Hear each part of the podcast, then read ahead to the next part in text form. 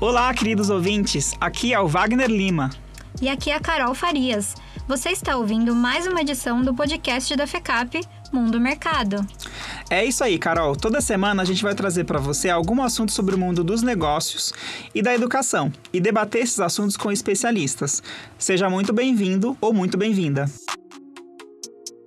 E hoje nosso programa conta com a participação de convidados super especiais para falar sobre os impactos do racismo na economia, um assunto urgentíssimo que faz parte da nossa campanha institucional de combate ao racismo da FECAP. É, Carol, mas antes de chamar os nossos entrevistados, vamos fazer uma pausa para trazer uma verdade incontestável para essa discussão? Você aí que está me ouvindo, preste bem atenção. O Brasil é e sempre foi racista. A escravidão acabou, mas deixou marcas e desigualdades que persistem até hoje. E é nosso dever acabar com o racismo para que as próximas gerações não tenham que passar por isso. Entendido? Recado dado. E agora nós vamos às apresentações. Direto do Catar, Luana, conta para nós um pouquinho sobre você. Olá, Carol. Olá, Wagner. Primeiro, muito obrigada pelo convite. É um prazer estar aqui compartilhando algumas ideias com vocês.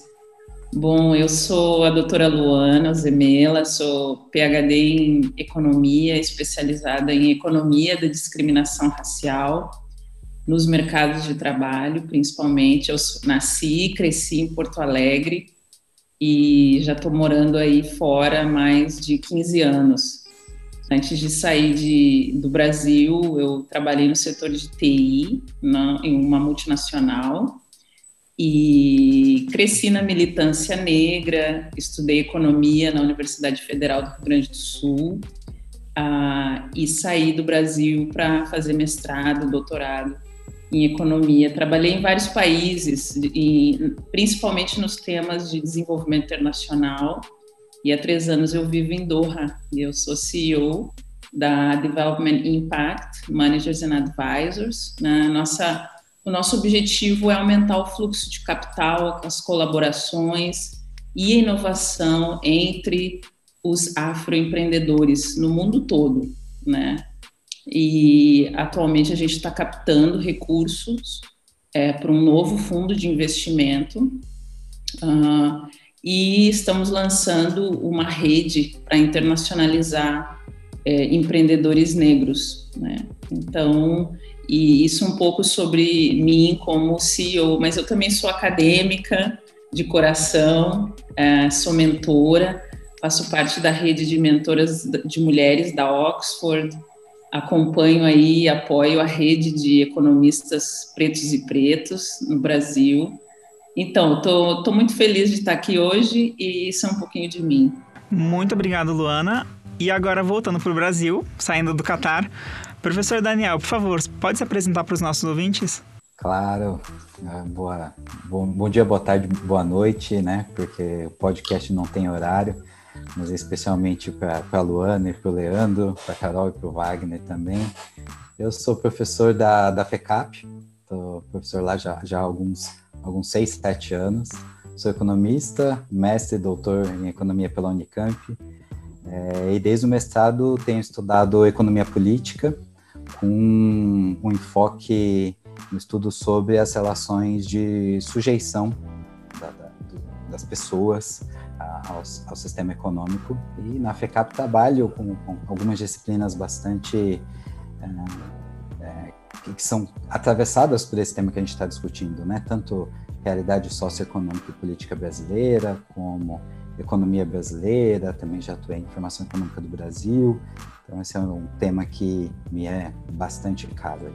E você, Leandro, conta pra gente como você chegou até aqui. Olá, pessoal, boa noite.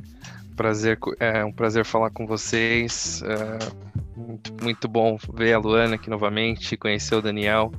É, realmente um debate enriquecedor. É, bom, eu, eu, eu hoje é, sou fundador de uma fintech chamada Kingtech que tem como objetivo aí uh, oferecer serviços bancários e crédito a regiões periféricas do país, onde não chega ainda os serviços bancários.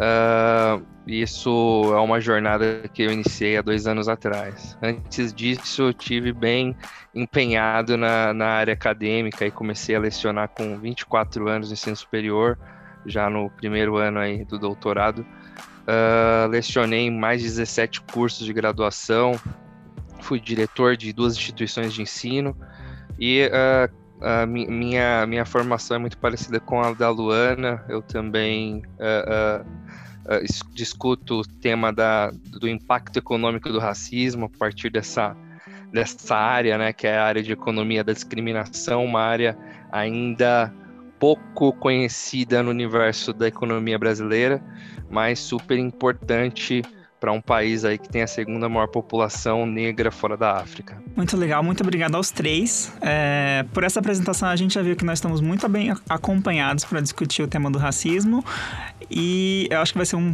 bate-papo muito enriquecedor para todos nós. Ouça agora Mundo Mercado, o podcast da FECAP. Bom, antes de começar as perguntas, eu pesquisei alguns dados para a gente ter um panorama do racismo no Brasil. Segundo o levantamento do Instituto Brasileiro de Geografia e Estatística, o IBGE, só em 2019 a população branca recebeu, em média, 56,6% a mais do que a população negra. É, Carol, eu também busquei alguns dados e olha só o que eu encontrei. O mercado de trabalho e a economia são bem racistas também, viu? Outros dados do IBGE mostram que as pessoas negras são minoria em áreas que exigem maior qualificação profissional. Em informática, só 31% dos trabalhadores são negros. Em arquitetura e engenharia, são 26,9%. E em cargos de gestão empresarial, esse número é ainda menor, 23,6%. A quantidade de pessoas negras desempregadas no Brasil é quase o dobro do que é o número de desempregados brancos. Dos 12,8 milhões de pessoas que estavam desocupadas no primeiro trimestre desse ano 2020, mais de 8,2 milhões se identificavam como pretas ou pardas, o que representa 64,2% do total. Principalmente nesse momento que vivemos hoje, que muito se considera as causas sociais como vitimismo, acho importante a gente pensar no racismo como uma ferida que dói não só na alma, mas também no bolso. Então, a pergunta que eu faço para vocês é: como o racismo impacta na economia? E como seriam os números no Brasil se não houvesse discriminação? O que a gente tem que começar falando, uh, Carol, é que o racismo é muito perverso e muito custoso né? E, e sem o racismo a gente poderia ter mais empregos, maior competitividade, maior inovação. Eu vejo aí pelo menos três razões porque é, eu digo que o racismo é perverso e custoso. A primeira delas é porque o racismo ele precisa começar a ser visto como um mecanismo que tem que é a causa, mas também gera um efeito das disparidades raciais. O que, que, eu, que, que eu quero dizer com isso? É, entre 2015 e 2019, a gente passou por sucessivas crises, né? Que aumentaram o desemprego, tanto no, entre os brancos quanto os negros. Mas entre os brancos aumentou 30% o desemprego. E entre os negros aumentou 90% o desemprego. Então, as diferenças nas taxas é, de desemprego, ela, ao mesmo tempo que elas são causadas pelo racismo estrutural que existe na nossa sociedade, elas ao mesmo tempo reforçam as atitudes racistas em vários mercados, não só no mercado de trabalho, né, como na saúde, na habitação. Então, o racismo aí tem que ser visto como causa, como efeito e, além disso, o, o segundo ponto é que o racismo é um sistema de, que, que gera efeitos cumulativos né, em vários domínios da vida e em todo o ciclo de vida. Então, é o bebê negro que está em desvantagens devido ao racismo que, que os pais sofreram, e ele vira uma criança que sofre racismo na escola, e quando adulto sofre discriminação no mercado de trabalho, ou seja, a, a, a, população negra, por exemplo, sofre mais durante os períodos de crise econômica, porque justamente o racismo é sistêmico. Né? A população negra tem emprego mais precário, menores ativos, menor é, cobertura da seguridade social. E, em terceiro lugar, o racismo vem de diferentes ângulos, né? ao mesmo tempo. Então, tu é atacado é, com é, racismo a nível de indivíduos dentro da tua família, grupos sociais que tu te insere, a instituição que tu te insere, no audiovisual, né, na mídia, ou seja, e aí tem o que eu chamo também do racismo qualificado, né, de primeiro, segundo e terceiro grau, porque é o racismo de quem comete, de quem é cúmplice e de quem é apático.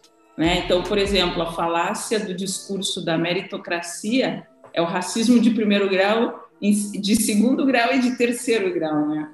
porque transfere a responsabilidade é, do, do, problema que uma instituição tem né? é, para quem é discriminado. Então, o custo do racismo é muito alto. Nos Estados Unidos chega a 1,5 trilhões de dólares perdidos em, em PIB, Produto Interno Bruto. Né? No Brasil, a gente nunca calculou é, esse custo de maneira rigorosa, mas a população brasileira negra é duas vezes, mais de duas vezes o tamanho da norte-americana.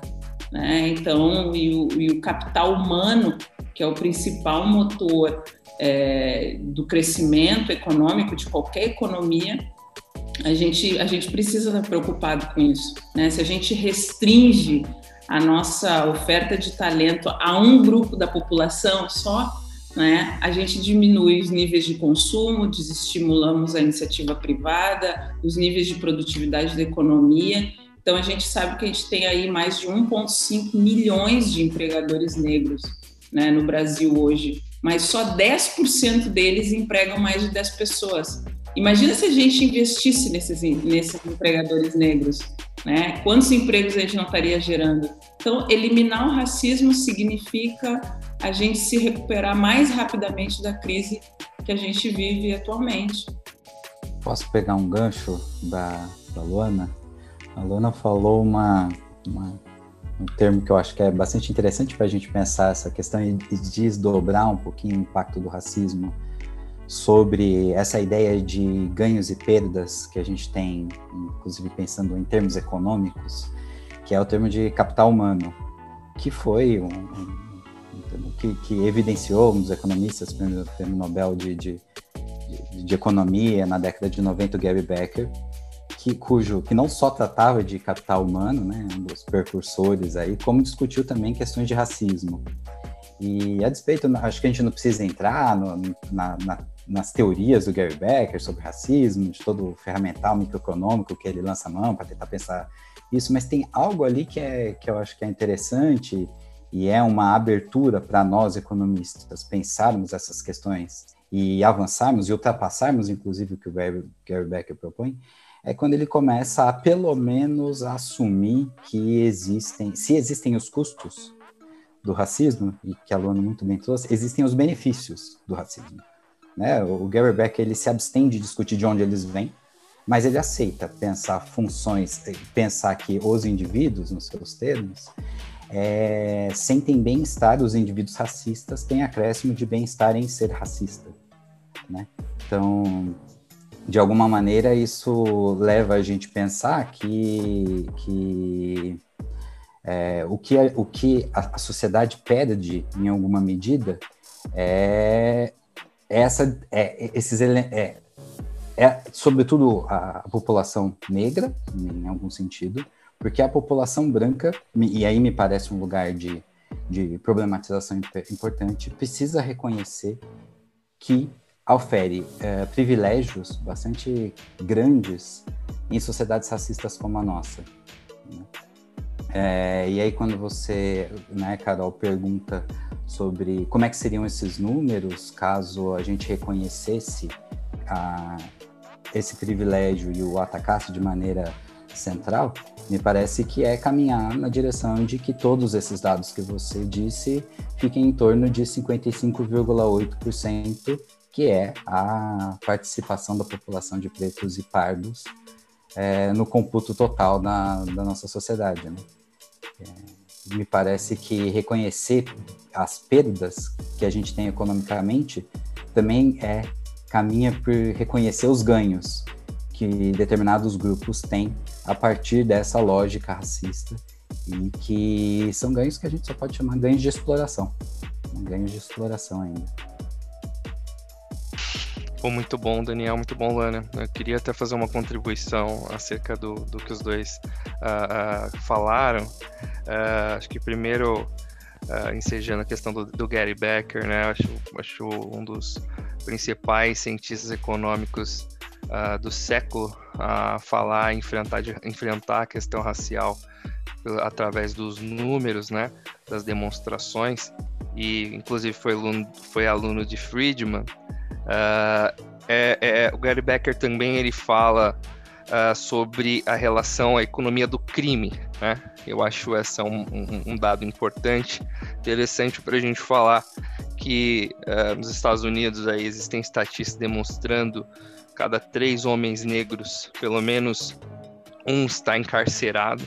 Aqui no Brasil, essa estatística não é diferente. A gente tem um nível de encarceramento cada vez mais crescente entre os homens negros e esse nível de encarceramento ele também se traduz em um impacto econômico absurdo para as famílias, para o consumo e para a economia em geral.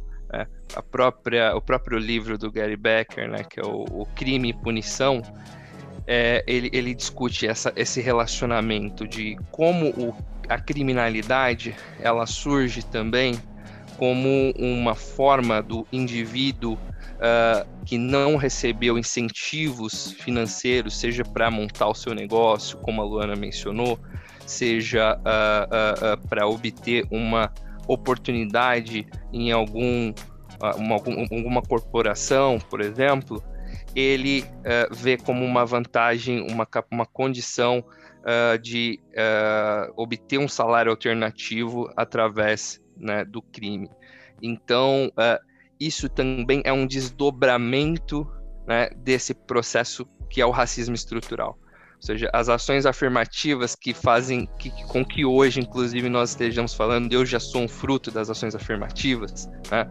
é, elas já conseguem fazer ao longo do tempo, do período, a transformação desses processos. E aí, num, num, num panorama que hoje as, as, ações afirmativas ainda estão muito centradas no universo uh, uh, educacional superior, especificamente, uh, quando a gente consegue fazer com que essas ações afirmativas, como a Luana bem mencionou, consiga também atingir outros mercados, e aí o, o mercado que é, é, mais traz dinamismo é a iniciativa privada, são os pequenos negócios, sobretudo, que dão carga à economia. Quando a gente consegue criar uma cultura, consegue dinamizar um processo de investimento que faz com que iniciativas de pessoas negras possam também ter condição de concorrência no livre mercado, a gente consegue transformar também esses números de forma positiva. Né? Eu queria fazer um gancho com o que a Luana falou é, no comecinho, da importância de investir em empreendedores negros para que eles também deem oportunidades para empreendedores negros. E aí eu trago aqui um dado é, do Sebrae. De acordo com o Sebrae, 51% dos novos microempreendedores brasileiros são negros. São empreendedores negros que estão abrindo MEI, né, as empresas no sistema MEI. E aí, se a gente vai analisar o rendimento mensal das empresas que são abertas por pessoas negras, o rendimento mensal é de R$ 1.370. Porém, se você vai analisar o rendimento mensal dessas mesmas empresas abertas por pessoas brancas, o rendimento delas é de R$ 2.745, bem mais que o dobro, é, praticamente.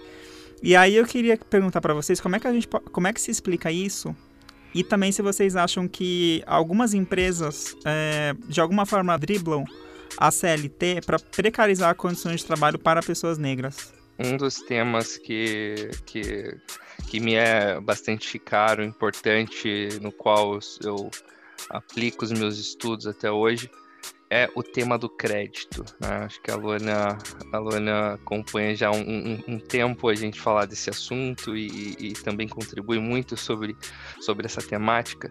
E, e, assim, até tem uh, uh, muitos bons exemplos, inclusive Netflix, falando sobre essa relação uh, que está ligada à propriedade e automaticamente a gente sabe que para se adquirir propriedade, uh, em, uh, num primeiro momento é necessário crédito. Então, historicamente, a gente sabe que a maior parte das, das populações imigrantes no país receberam de alguma forma esse benefício e hoje se traduz essa desigualdade. Então, não, não só uh, a discriminação em geral que faz com que esse, esse, esse valor, né, essa disparidade exista e se perpetue, mas também, de fato, a, a desproporcionalidade que existe no país com relação ao acesso ao crédito para esse empreendedor ou também para essa pessoa física. As taxas de aprovação, né, os scores, é, toda essa relação que compõe hoje uma análise de crédito, ela é muito perversa.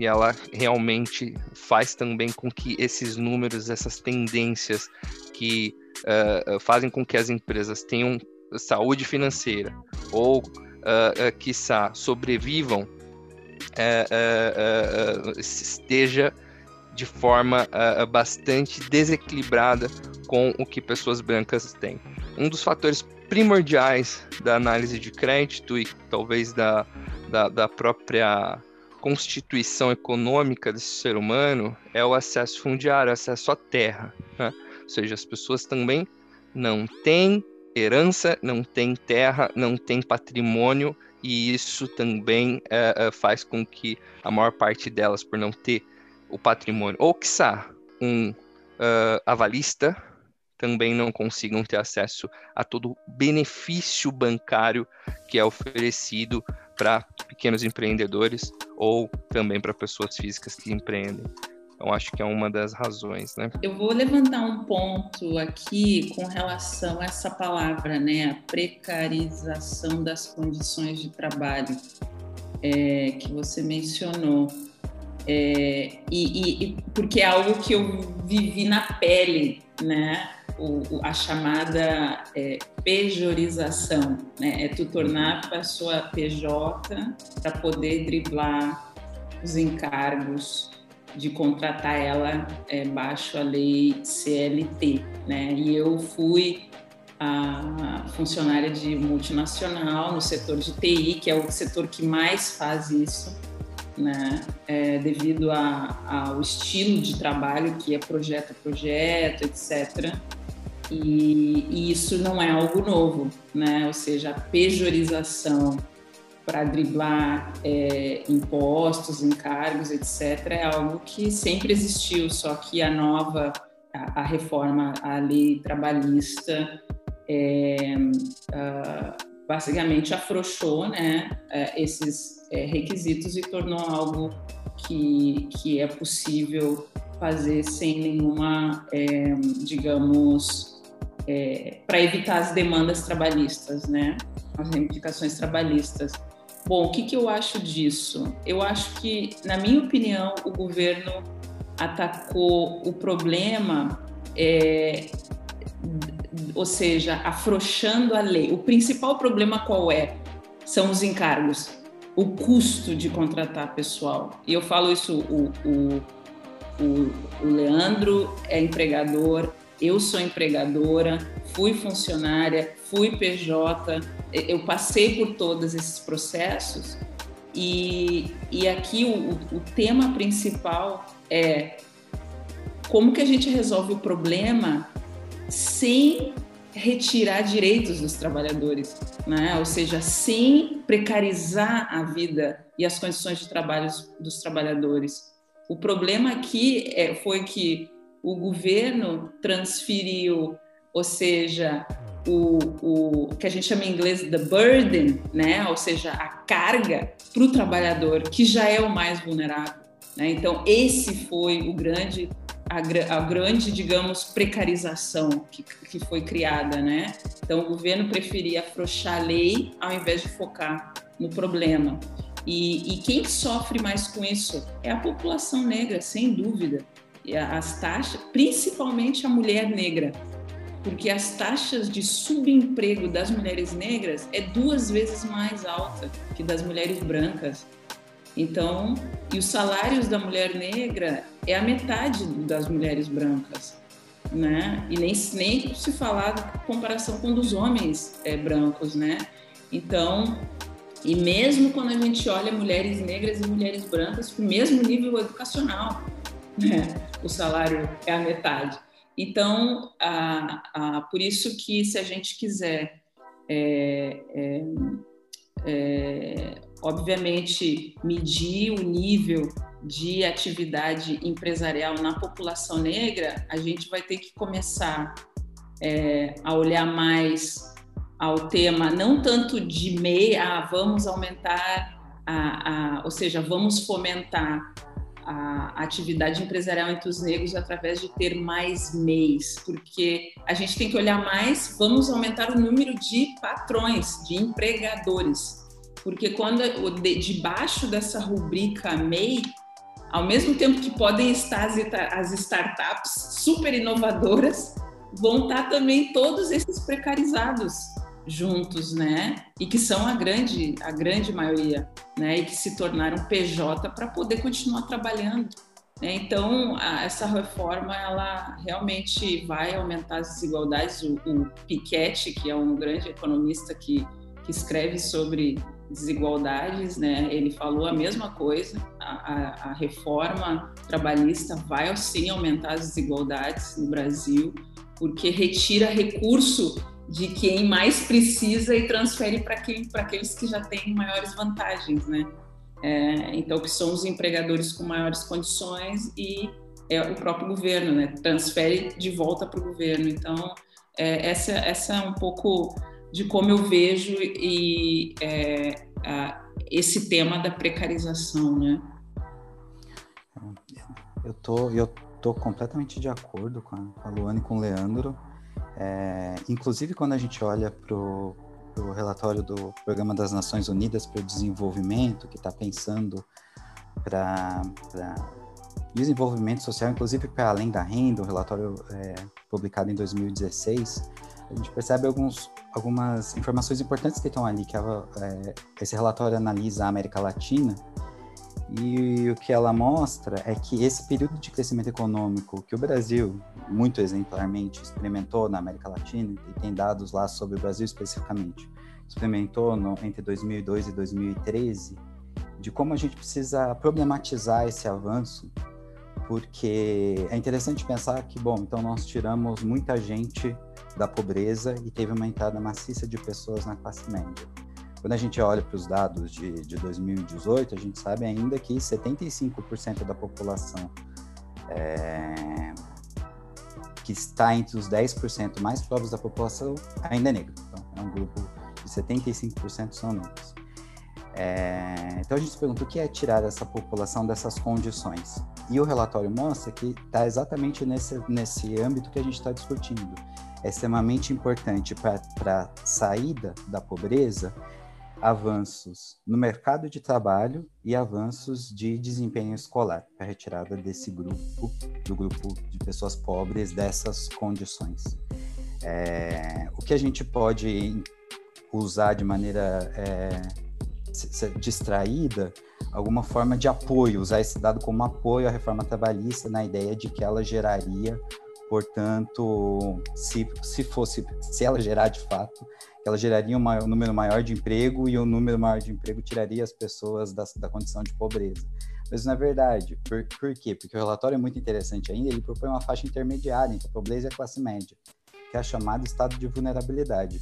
A renda média é de R$ 1.300, o que a gente percebe é que, de fato, a gente não pode chamar essa condição dessa, dessa população de classe média porque não confere algo que é extremamente importante que a classe média de fato tem, que é resiliência.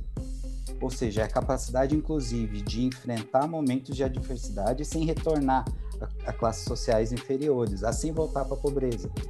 E aí, então, quando, quando esse, esse, essa nova reforma trabalhista atua dessa forma, precarizando as relações trabalhistas a partir, de, de, de, sobretudo, dessa quase dessa desse incentivo ao meio, que a Luana muito bem falou, né, que cabe muita coisa debaixo desse guarda-chuva, o que a gente percebe é, bom, é que essa população é uma população que está se caracterizando muito mais como vulnerável.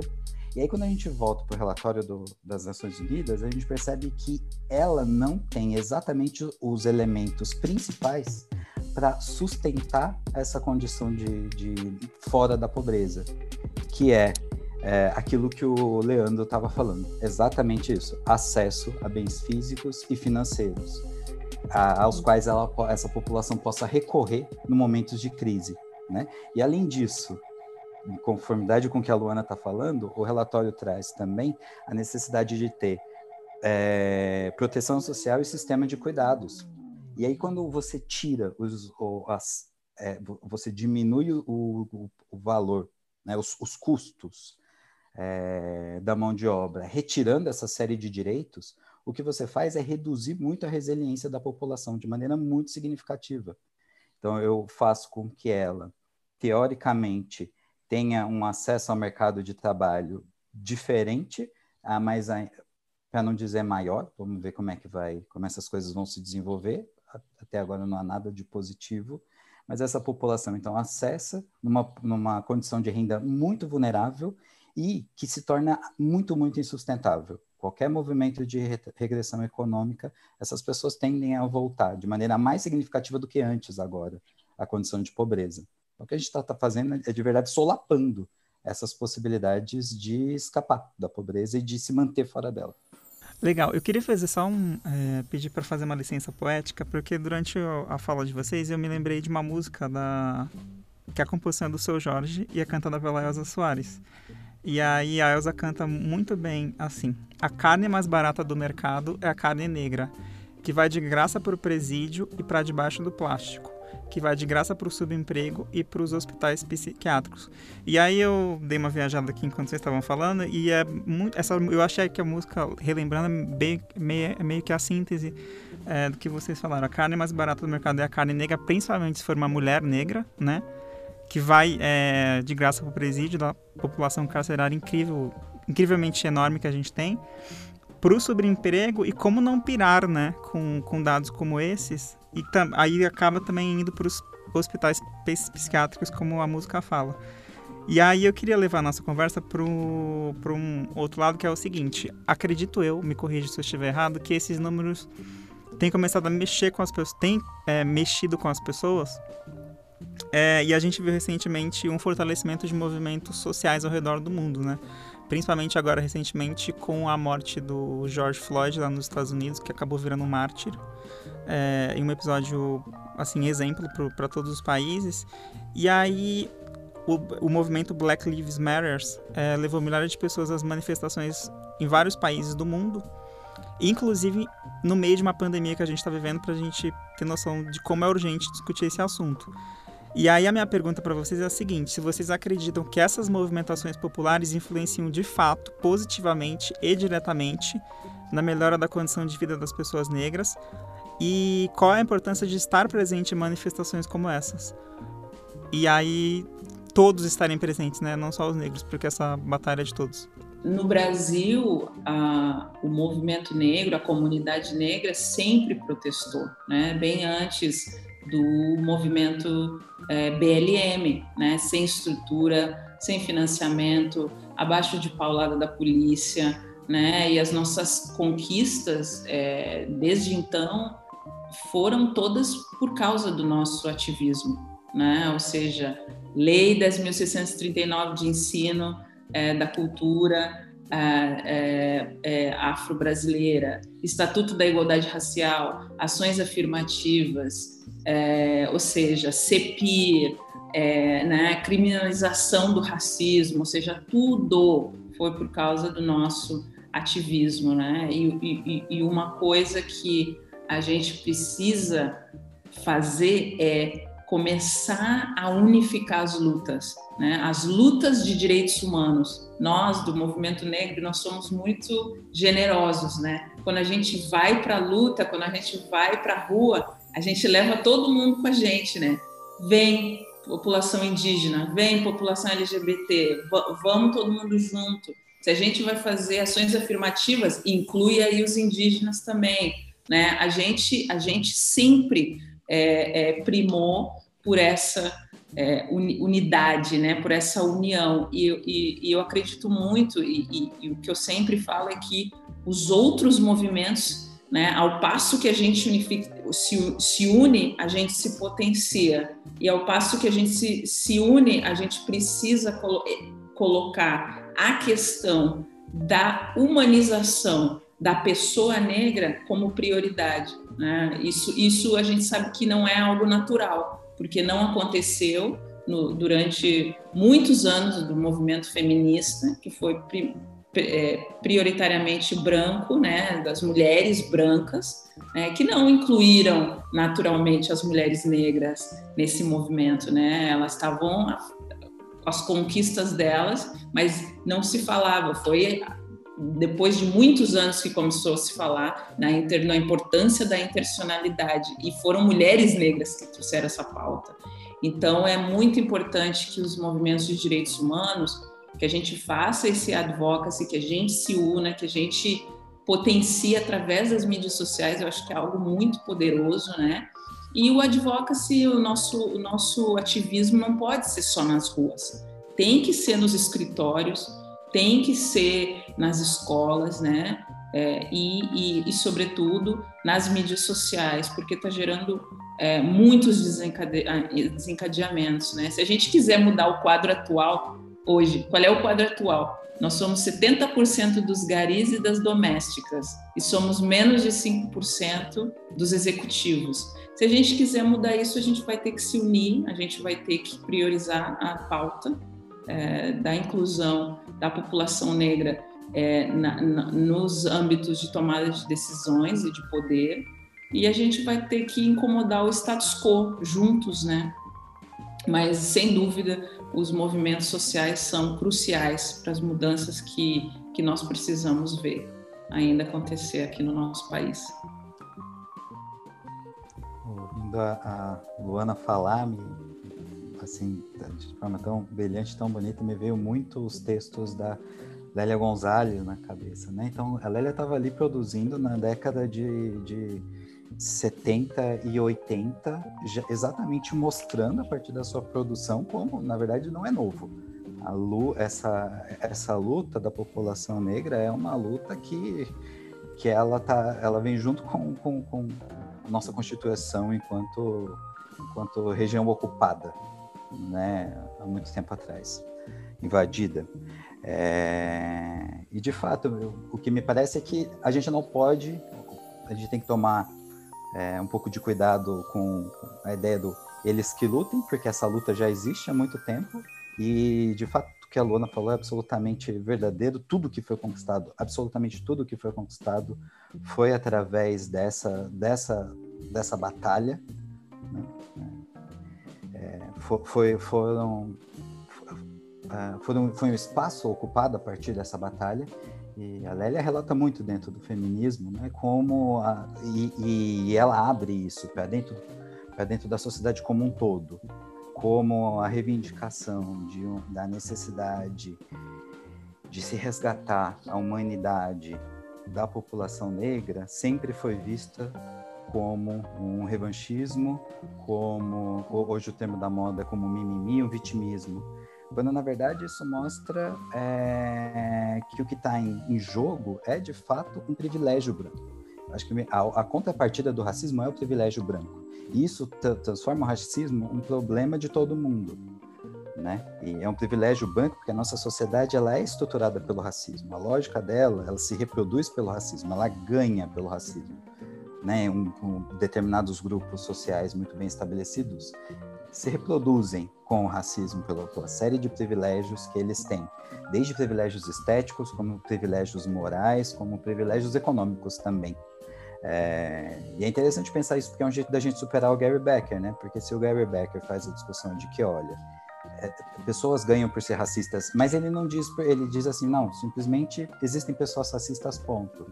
Quando a gente traz a Lélia Gonzalez para a discussão, fala, tudo bem, existem pessoas racistas, mas não é ponto. É por toda uma sociedade que, na verdade, é, gerou um sistema de privilégios e elas ganham muito por ser racista e a gente precisa se perguntar, né? Que tipo de sociedade é essa que está gerando ganhos de, com racismo?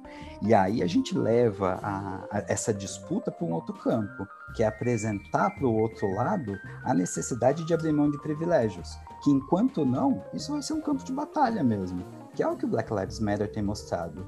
E é o que gente, essas manifestações agora têm mostrado. Né? É, se poder e privilégio não é algo que se pede, que se toma, então vai ter que ser assim. Parece que a gente está, enquanto sociedade, é melhor que não seja assim. Né? Me parece que enquanto essa fala da Luana é muito bonita, da gente trazer outros grupos de discussão de direitos humanos, que parece que é o espaço que a gente tem para não precisar ir para a questão de que o poder, esse poder e esse privilégio branco precisa ser tomado para ser dividido. Né? Ele pode ser conversado, ele pode ser discutido, ele pode ser. É, é, é, a gente pode alcançar uma equidade melhor sem ser é, da forma que tem acontecido, pela violência que tem acontecido. Mas é, é o caminho que tem se mostrado por enquanto. A alternativa para isso é o reconhecimento desse privilégio. Né? E, por exemplo, o, o privilégio que fica muito claro quando você vê a, o, o, privilégio que fica muito caro quando, quando a gente vê a Luísa Trajano e a proposta dela de programa de treino só para pessoas negras e como isso reverbera na sociedade, como isso é, tem um, uma série de movimentos negativos.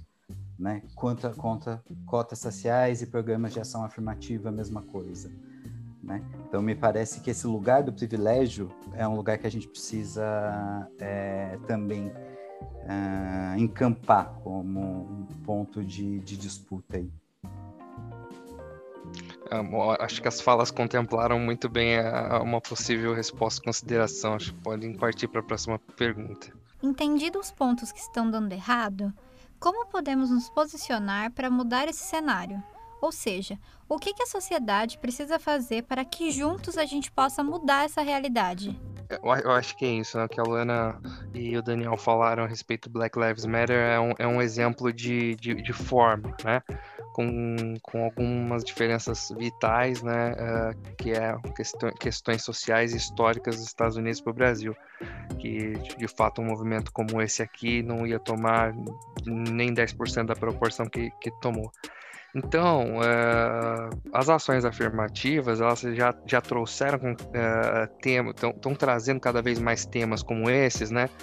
E a gente tem que fazer da, da universidade, de todos os espaços que a gente frequenta, um ambiente que trate desse tema cotidianamente, não somente no, no 20 de novembro, por exemplo. Né? Isso tem que ser um debate mensal, no mínimo. Tá? E, e eu, eu seria muito grato de ser convidado para falar, para discutir, para ouvir, principalmente uh, em, em, organizações, corporações, enfim, todos os meses sobre esse tema, porque é um tema que, que, que, que, é relevante para a gente todos os dias. Então, eu acho que esse é um primeiro, primeira, primeira possibilidade de a gente conseguir fazer uma transformação real, né? É, é, é falar mais. Mas não só falar, é criar, criar musculatura, criar projetos, criar ações, que sejam ações baseadas também em uma legislação vigente, né? Porque é, as cotas estão aí para provar. Se não houvesse um ato legal, não seria cumprido. Veja aí a 10639 que não é cumprida até hoje, mesmo tendo um parâmetro legal que a subsidia. Então, uh, a gente precisa fazer o que, que a Lana mencionou muito bem, a gente precisa retomar com mais força esse advocacy, é, é, mas agora um advocacy que vai sim disputar poder, não vai mais negociar, não vai mais pedir soma de forças, de lutas, não. É, é para disputar.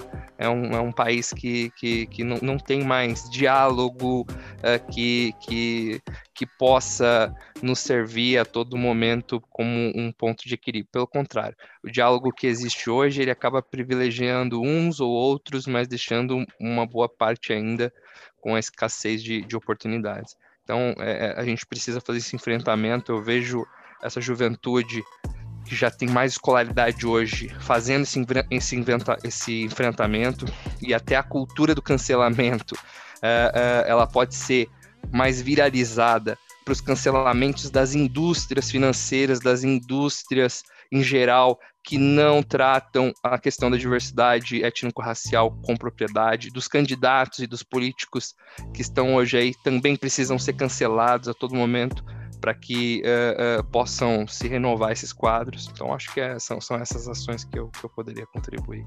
É, quando a gente pensa que o racismo no Brasil ele é, ele é estrutural, o que a gente tem que pensar, com, e aí diretamente em concordância com o que o Leandro está dizendo, é que mudar o racismo não vai ser pela ordem, né? não vai ser pela ordem das coisas, a gente vai ter que provocar de fato o rompimento da ordem. Porque se é estrutural, significa que é, é com desordem que a gente vai causar. E, e aí eu sei que a palavra desordem, que está junto com a palavra desequilíbrio, gera medo. Gera medo exatamente porque vai tocar no lugar do privilégio branco. Então, para promover esse desequilíbrio, essa, essa desordem, significa é, uma nova institucionalidade que abra espaços de maneira é, forçada mesmo. Né? Não, não adianta querer que, que pela, pela, pela própria forma de caminhar da nossa sociedade, as pessoas negras vão conseguir é, encontrar espaço de humanidade equivalente da, do, da, dos brancos, porque não vai ser. Então, me parece que não apostar na ordem e apostar na desordem de todo e, e aí é claro, se já que vai ser provocando desordem, um desequilíbrio, que seja algo é, porque vai ser, vai ser. Desordem e desequilíbrio vai acontecer sempre que a população negra continuar, enquanto a população negra continuar sendo reduzida na sua humanidade. Então, já que a gente precisa causar desordem e desequilíbrio, vamos fazer isso de forma pensada, planejada, a partir de projetos de lei, a partir de, de iniciativas públicas e privadas, é, é, de fato, que sejam. Porque essa é a diferença, por exemplo, da fala da, desse programa da Magazine Luiza, da fala da cofundadora do Nubank. Né? Ali, a fala da cofundadora do Nubank, olha, não tem, porque pela ordem os negros não chegam. É óbvio que pela ordem os negros não chegam. A ordem é racista. Né? Então, o que eu preciso fazer é um programa de rompimento dessa ordem. E, e, e, e espaço para negros. Eu nunca ouvi falar de uma empresa que faliu porque abriu seus quadros para a diversidade racial, ou coisa que o valha. Né? Então, me parece que o caminho é por aí, é por essa, por essa desordem, esse tipo de desordem. Vai ser por qualquer uma, mas é melhor que seja por, por algo mais planejado.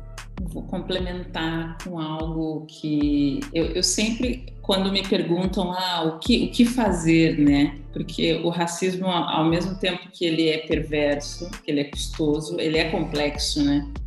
De atacar e não significa que não devemos não devamos fazer nada, né? Obviamente que sim, a gente tem que fazer. E, e, e, sempre quando eu digo o que a gente tem que fazer, primeira coisa é parar de ser como um avestruz.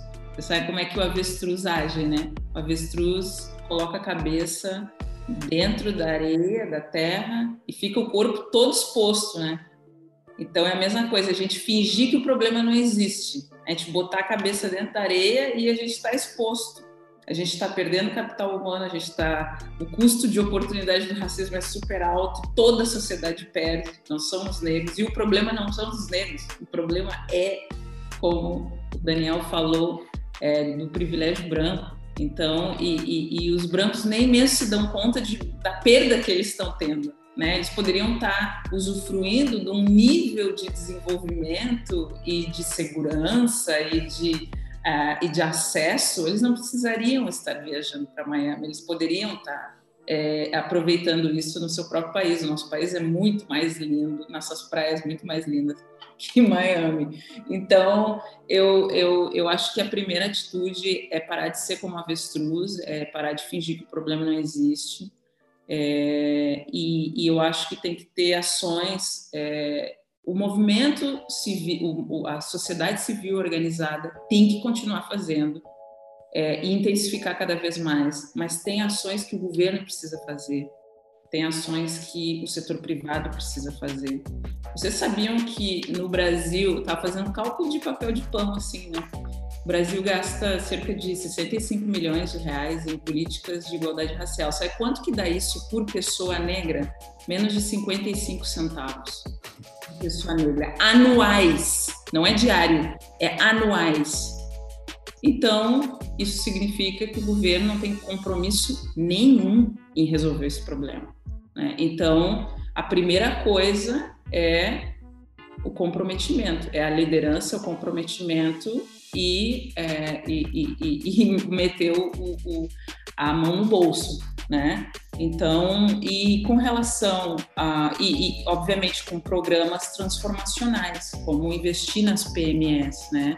De população negra. Os Estados Unidos fez isso, uma grande revolução é, que fizeram. Obviamente ainda estão caminhando nisso, mas foi uma mudança transformacional na qualidade de vida das famílias negras, né? E, e com relação à iniciativa privada, muito bem, Daniel, que tu trouxe o tema da, da, do Nubank, né? Uh, esse argumento de que não existem negros qualificados, para mim é o argumento mais preguiçoso que eu já vi na vida, porque sempre quando vem esse argumento, nunca vem uma análise qualificada com dados estatísticos demonstrando o problema, né? Vocês já notaram isso, né? Nós temos que sempre trazer o dado estatístico, mas quando eles dizem não existe pipeline, não existe negro, eles nunca nos dizem quais são os dados que eles estão usando para confirmar o problema, né? Só que, na verdade, a gente tem sim negros qualificados. Vocês sabiam que dos negros com bacharelado, tá? com diploma, graduados, né? Cerca de 35% deles que estão no mercado de trabalho, dos negros com é, negros graduados no mercado de trabalho hoje, mais de um terço deles estão em ocupações que não precisam diploma universitário, ou seja, estão sobre é, educados, né? Sobrequalificados no mercado de trabalho. Além disso, a gente sabe que existe uma grande taxa de desemprego entre os negros com alta qualificação, principalmente as mulheres negras de alta qualificação. Então, a gente tem sim, obviamente, isso varia muito dos setores, das ocupações, etc. Mas, é, é, é, ou seja, eu acho que a gente tem dados suficientes que, que rebatem esse argumento muito facilmente as empresas têm que parar de falar e fazer mais, né?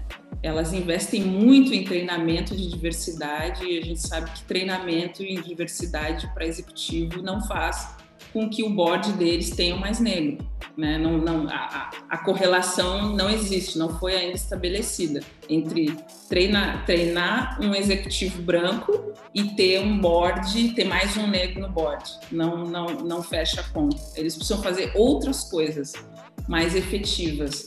É, então, eu acho assim, tem muito tem muito que precisa ser feito, tem muito que ainda não foi feito, né? E a gente, acho que a gente, é, é quem está em, em posições de, de, poder precisam tirar a cabeça do chão é, e, e, e, começar a, agir mais, né? O, o Brasil poderia ser um país muito mais desenvolvido se a gente pudesse aproveitar muito mais o talento que a gente tem. Né? Todos perdem com racismo, então a gente é, precisa realmente encontrar uma solução para esse problema o mais rápido possível. Né? Gente, eu não tenho palavras para agradecer todo esse riquíssimo material que vocês. Esse, nossa, que debate maravilhoso, sério, que incrível. Muito, muito obrigada pela disponibilidade de vocês. Muito obrigada por compartilhar com a gente todo esse conhecimento que vai ser muito, muito interessante para tudo, assim. Eu espero que todos os nossos alunos possam entrar em contato com esse podcast, todos ouçam até o final, que ele é extremamente valioso. E é isso. Muito obrigada mesmo. Eu acho, Carol, certamente que todo mundo que deu play provavelmente está escutando até agora, porque foi uma conversa realmente muito proveitosa. Eu ficaria mais umas duas horas escutando vocês falarem tranquilamente aqui. Mas, infelizmente, o nosso tempo é curto. E aí, eu sempre é, puxo uma sardinha para as meninas. E aí, eu vou pedir para vocês é, fazerem as considerações finais de vocês, começando pela Luana. E depois, para ser democrático, em ordem alfabética depois da, da Luana, o Daniel e o Leandro. Pode ser? É, não, eu acho que é mais agradecer. A gente, a gente compartilhou é, um pouco. Talvez eu tô super emocionada realmente, porque a gente tem aqui três doutores, né? em economia, três doutores negros em economia. Eu fico super empolgada com, a, com o brilhante, quão brilhante né, que, que o Daniel e o Leandro são. Eu até convido vocês, vamos publicar algo, vamos fazer um podcast mais frequente, é, né, falar de diferentes temas da economia, não só sobre racismo na economia, mas sobre a questão da atividade econômica em termos do, das PMEs, né, falar de teoria econômica, história econômica. Eu acho, eu, eu, eu, eu, eu tenho uma, uma mente muito curiosa, gosto muito de relembrar o passado, porque nos ajuda muito a, a entender o presente. Né? Então, eu, eu deixo aqui um convite para os meus companheiros aí do podcast e, e fico também à, à disposição né, dos alunos. É, como o Leandro falou no início, a disciplina de economia da discriminação é uma disciplina que a gente não é, a gente não, não foi ensinado durante os nossos bacharelados. Eu, comecei a ouvir falar quando eu saí do país, quando eu saí do Brasil, fazer mestrado e comecei a falar sobre isso. Então, hoje eu me dedico a escrever muito sobre isso. Eu tenho uma coluna é, no Investidor, né, da, do Estadão, é, todas as é, um, terça, primeira terça-feira do mês. Né, eu tento escrever um pouquinho. Já escrevi sobre o cálculo do custo, é, já escrevi sobre diferentes temas, mas eu gosto muito de escrever sobre o tema empresarial.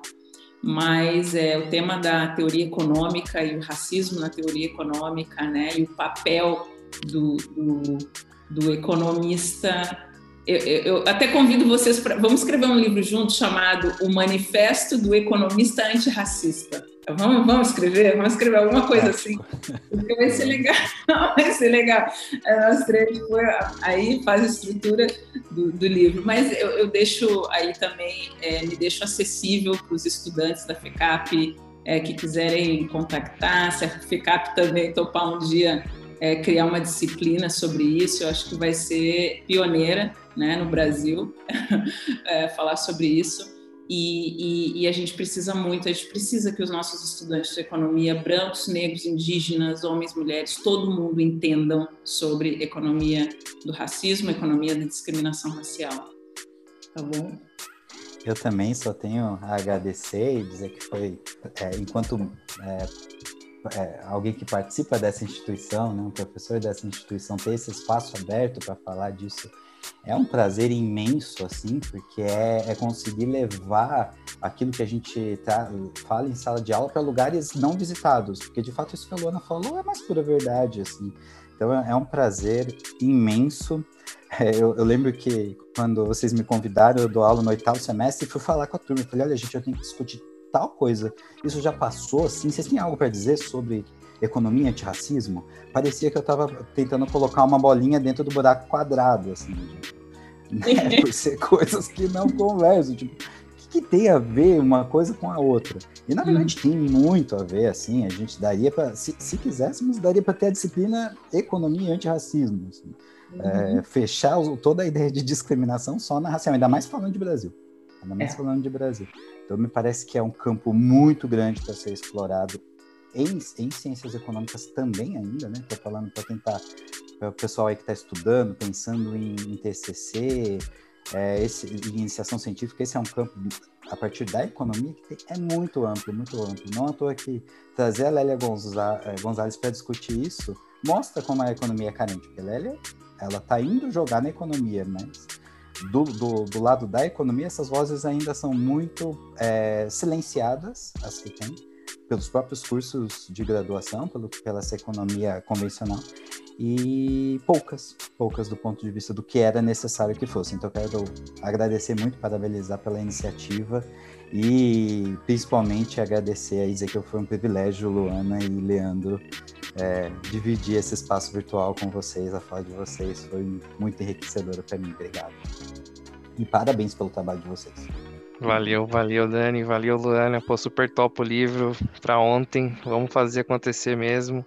É, Dani, um prazer conhecê-lo. Já ouvi falar bastante de você. A Luana já é uma parceira é, é, antiga né, sobre esse, essa temática, sobre as lutas que a gente converge juntos. É, eu acho que a mensagem que eu, que eu gostaria de deixar, né, como ex-professor universitário, é, é, é, o seguinte: eu sempre falei para os meus alunos na graduação e, e, e nos programas de, de senso que eu ouvi isso de um professor meu no, no, na graduação, que é o seguinte: na faculdade você aprende a, a, a ler, né? É, no, no mestrado você aprende a falar e no doutorado você aí aprende sim a pensar. Né? E a elite econômica, a elite intelectual do mundo, ela é uma elite com doutorado ou até pós-doutorado. E, e, e, essa pequena elite que pensa uh, as estratégias, a teoria dos jogos, tudo que faz o mundo funcionar da forma que funciona, é, eles, eles fazem isso por estarem sim, sempre se aprofundando nos, nas teorias e, e, e, criando, produzindo conhecimento, não só uh, como infelizmente muito, muitas das nossas instituições fazem, que é reproduzir somente. Então, uh, para os estudantes que estejam ouvindo, não parem na graduação, não parem no mestrado, continuem, sigam em frente, produzam conhecimento, né? pensem fora da caixa e, e não se habituem a ouvir que vocês uh, uh, uh, não podem chegar lá. Pelo contrário, é, o país está aí, ele precisa ser disputado, e ele precisa ser disputado com pessoas que também têm a nossa cara. Vamos para cima. Legal, gente. Muito obrigado mais uma vez. Desse podcast acaba de nascer um livro. E aí, quando for lançado, a gente chama vocês para comentar o livro. E eu já vou deixar bem claro que eu vou querer uma cópia com uma dedicatória de cada um, tá bom? eu me incluo nesse, nesse convite aí. Valeu, gente. Obrigada. Valeu, tamo junto. Um grande abraço. Boa semana para todos. Tchau, tchau.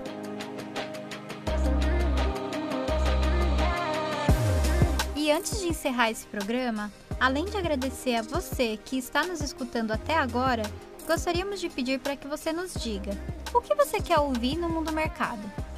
Se tiver alguma sugestão de pauta, dúvida ou entrevistado para convidarmos aqui, é só mandar um e-mail para podcast@fecap.br.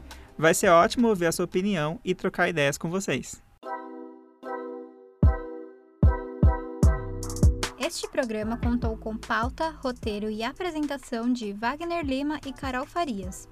Participação de Luana Ozemela, Leandro Dias e Daniel Pereira. E edição de Gabriel Alexandre. É, e por enquanto é só. Direto dos estúdios da FECAP, a gente fica por aqui. A gente espera você no próximo episódio do Mundo Mercado, o podcast da FECAP.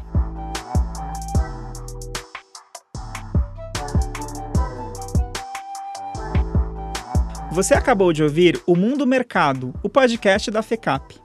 A Fundação Escola de Comércio Álvares Penteado é referência em educação no Brasil desde 1902.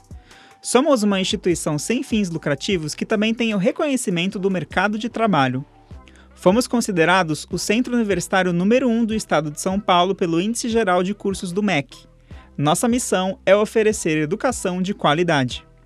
Conheça o Colégio FECAP e os nossos cursos de graduação, pós-graduação, mestrado, cursos livres e de extensão no nosso site. Acesse www.fecap.br. Você acabou de ouvir Mundo Mercado, o podcast da FECAP.